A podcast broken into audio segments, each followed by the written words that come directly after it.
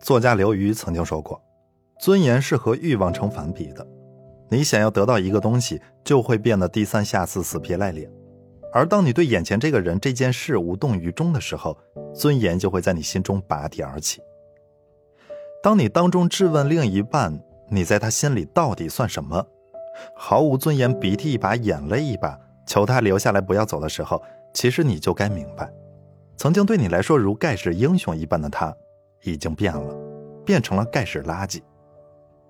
你明明什么都懂，却偏要跑去拼死效忠。更尴尬的地方是，对或者错，两个人还可以辩论一番，但是如果遇到冷漠，你就无计可施了。这就好比说，你翻山越岭的来到了他的门前，他却将你拒之门外。如果你一直敲，只会显得你没有素质。遇人不淑，放手就是进步。越是苦苦纠缠，就越是罪孽深重。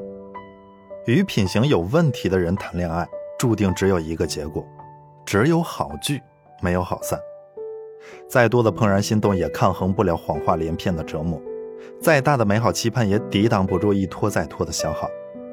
所以说，不要再一把鼻涕一把泪的追问我在你心里到底算什么。真实的情况是你早就不在他心里了。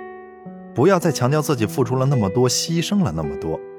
现实生活是，如果你背着过去过日子，那和画地为牢没什么区别。一辈子那么长，如果遇见一个人需要花光你所有的好运气，那真的不如一个人去过好运连连的生活。这样的你呢，会开心，会有钱，会很拽。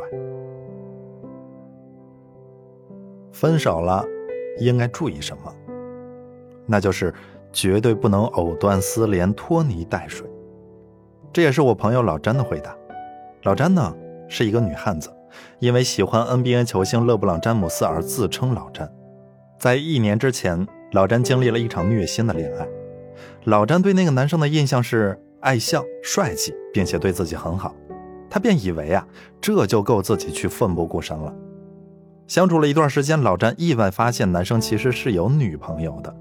只是异地而已。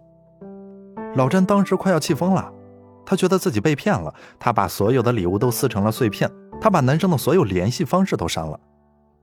他以为自己表现的决绝一点，就会在这场感情的博弈中像一个赢家。可是结果呢？他在三更半夜哭的都快要变形了。过了三四天，男生突然出现在他面前。我其实早就想跟那个人分手了，你能不能再等等我？仅仅一句话，老詹心里的死灰就复燃了。虽然他清楚维系这种关系意味着违背自己的原则、道德和良知，可是因为还抱着一丁点的希望，老詹选择了原谅。就这样啊，老詹成了传说中的第三者。在好了伤疤忘了疼的比赛中，他是一骑绝尘呀。他不敢晒幸福，不敢合影，就连一起看电影都觉得是在做什么亏心事儿。他说。那个时候的我就像是一条在竹筐里准备出售的活鱼，每逢我快要撑不下去的时候，他就朝我洒了一些水，能让我再多活几天，然后气息奄奄地等下去。结果呢，老詹在失望的炙烤中周而复始，男生却在海誓山盟之后一拖再拖，既没有办法进一步，又舍不得退一步。直到半年之后，男生才对老詹说了实话：“我不可能跟他分手的，对不起。”我骗了你，我本来可以继续骗下去的，但是我不忍心那么做了。我可以给你补偿，除了爱情。老詹哭了，然后笑了，平复情绪之后，他冷冷地说：“那我是不是应该感谢你？感谢你没有继续骗我？”男生用双手捂着脸，一个劲儿的道歉。老詹扔下一句话，转身就走了。除了提醒你有多恶心，这个时候的道歉真的没什么用。事实上，唯有你过得不好才是最有效的道歉。为了一个糟糕的恋人，傻一次可以说是天真无邪，傻两次可以算作是情深意重，但是傻三次及以上的，只能说是傻到家了。你一定听过朝三暮四的故事，没准还笑话过那群猴子太笨了。到手的例子从来都是七个，只是换了一下套路，这群猴子呢就被哄得乐滋滋的。可是，你不是一样吗？他一句简单的对不起，就让你原谅了他所有的混蛋事儿；他一句我发誓要，就使你坚定的要跟他共度白头。你看呀，其实你比猴子并不聪明多少。你给他的爱像极了备胎做出来的咖啡，喝着呢也还行，倒掉也不觉得可惜。他给你的爱只是为了让你不要停止爱他，就像是看到自己的宠物跑远了，他就召唤两句。他不能爱你，却也不放过你，但是你要放过你自己呀。所以，不要再哀求我们重新开始吧，这只会让你低到尘埃里，并不会开出花来。不要再追问我究竟做错了什么。当他对你没有感觉了，纵然你是满分，也不能算及格。不要再较劲，我究竟哪里比不上他？这只会逼着对方再羞辱你一次。不要再强调我们从前是多么快乐，他会选择离去，就是因为现在的快乐比从前的多。不要再盼望我们做回朋友吧，请你扪心自问一下，你缺这个让你难过的朋友吗？有人唱说，只要爱对了人，情人节每天都过；可是爱错了人呢，那就是愚人节每天都过。付出过真心，放手的时候难免会觉得难过，但这总好过他不爱你还一拖再拖。我要提醒你的是，在一段虐心的关系中，如果你会持续上感情的当，不都是因为敌人狡猾，还有可能是因为你自己呀太贪心了。比如说，你也曾经愤怒地喊出“我真是瞎了眼了”，事实上呢，这是你最接近真相的时候。可惜啊。骂完之后，你还是不信自己瞎了眼。沙屋那暴风雨里有一句特别经典的话：“凡事过往，皆为虚张。”有勇气去变成某个人的过去式，这才称得上是长大了。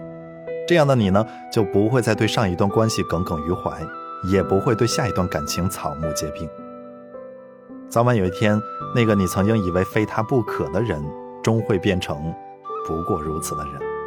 命运就是这样来找平的。那些尊重你、守护你的人，教会了你温柔、善良、仁爱和信任；而那些伤害你、辜负你的人，同时让你明白这个世界是有瑕疵的。被一个人玩弄了感情是什么感觉呢？有一个段子写得很生动：当你背上长剑、备好粮草，准备要马不停蹄一意孤行的时候，突然冒出来一个人。他把你抱得紧紧的，然后很认真地对你说：“他想和你分享这漫长的一生。”你一激动，把剑扔了，把马烤了。一回头啊，人没了。之后的你呢，就像是得了失心疯，就像是一个清醒的神经病。你想要删掉两个人的合照，却看着看着就哭了。你睁开眼的第一个念头是他会在干什么，第二个念头才是啊，我们分手了。你连他的朋友一块拉黑，然后又忍不住去关心他的一切。你隔三差五的提醒自己不要想他，然后隔三差五的就去看他的动态。你时而庆幸自己认清了禽兽的真面目，时而又骂自己当初真是瞎了眼。你在白天的时候想方设法的忙忙碌碌，却又在晚上情不自禁的哭哭啼啼。到末了，你纵然剪了短发，黑了眼圈，可是啊，还是没有办法忘掉他。可是问题是呢，你明明知道自己手里拿的是柠檬，却还抱怨它怎么这么酸呢？还要一口接着一口的吃掉它，然后说命运待你轻薄，那能怪谁呢？失恋是一场独自的战斗，你可以找人倾诉，但是终归是要自己承受。别想跳过失恋这个关卡，直接跳过去呢，就意味着你那些辗转反侧的夜晚都白熬了。你那些撕心裂肺的痛苦都白挨了，你那些倔强又酸涩的眼泪呢，也都白流了。也不要想着用一段新恋情快速的将自己从失恋的坑里拽出来，可能发生的严重后果是，你会快速的掉进另一个坑里。你要试着反思和分析，直到你心里越来越明白恋情失败的诸多原因，直到你越来越接近那个你不愿意承认的真相。反思能让你明白，没有什么不能失去的东西，除非自己还不够忙；没有什么无法拥有的恋人，除非自己还不够优秀。你要借机去做一回披荆斩棘的英雄，而不是等着别人来关心呵护的小朋友。所以啊，死掉的爱情就让它入土为安吧。正确的做法是早睡早起，把注意力放在变可爱、变好看、变有钱上。早睡能避免百分之九十的多愁善感和百分之九十九的手欠，而早起呢，能带来百分之八十的元气和一半以上的好心情。当你不再计较，不再自责，不再表演，不再关注，你就会慢慢觉得好一些。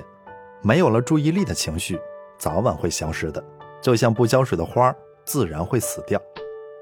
可能挺一两个星期，你的心口就没那么疼了；可能挺上一两个月呢，你的工作就开始有起色了；可能挺了半年，你对异性又有了感觉。愈合的过程越缓慢，就康复的越彻底。而且呀。你会慢慢的意识到，有些人能够遇见，只能算是自己倒霉；有些人能够错过，真的是要谢天谢地。在感情的大门口，你要时刻准备好入场的礼仪和退场的姿态。切记切记啊，你是单身，不是狗。